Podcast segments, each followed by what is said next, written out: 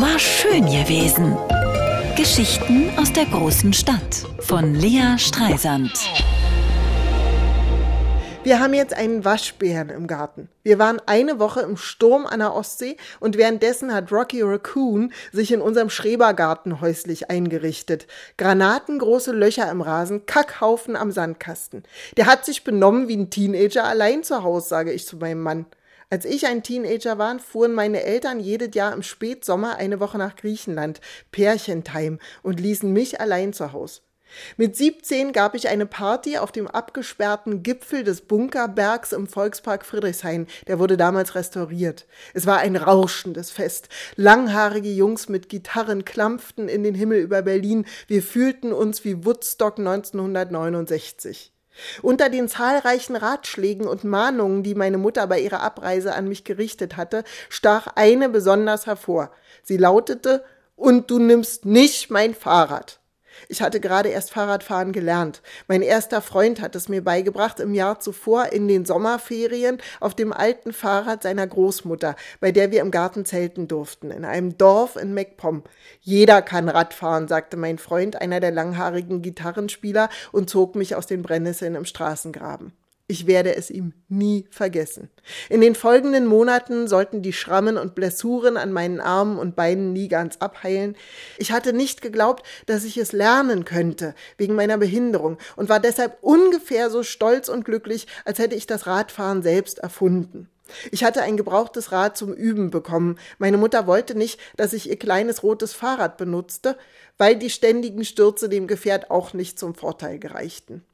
Wir brauchten aber alle verfügbaren Hilfsmittel, um die Gitarren und Getränke für die Party auf den Bunkerberg zu buxieren. Und weil wir am Ende der Party nach Sonnenaufgang einfach zu müde und auch irgendwie einer weniger waren, schlossen wir das kleine rote Fahrrad meiner Mutter an einen der Bauzäune an, die den Bunkerberg während der Restaurierungsarbeiten gegen Besucher absperren sollten.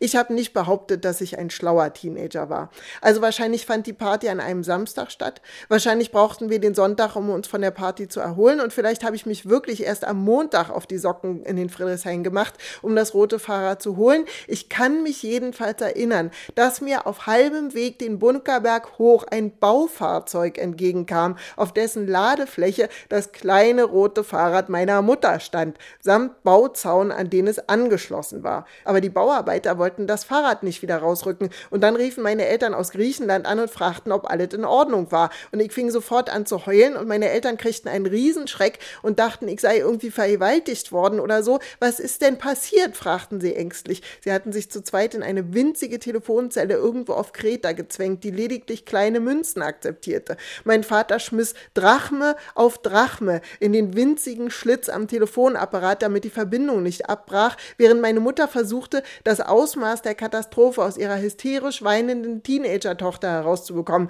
Lea, du sagst jetzt, was passiert ist, brüllte mein Vater schließlich, als die Münzen zum dritten Mal zur Neige gingen, nachdem das Telefonat schon zweimal unterbrochen und wiederhergestellt worden war, nachdem meine aufgelösten Eltern den Besitzern des naheliegenden Postkartenladens sämtliches Kleingeld abgeschwatzt hatten, das in ihrer Lagenkasse lag. Wir schimpften auch nicht, fügte meine Mutter leiser hinzu. Und dann sagte ich es. Ich habe das Fahrrad genommen und es ist geklaut worden.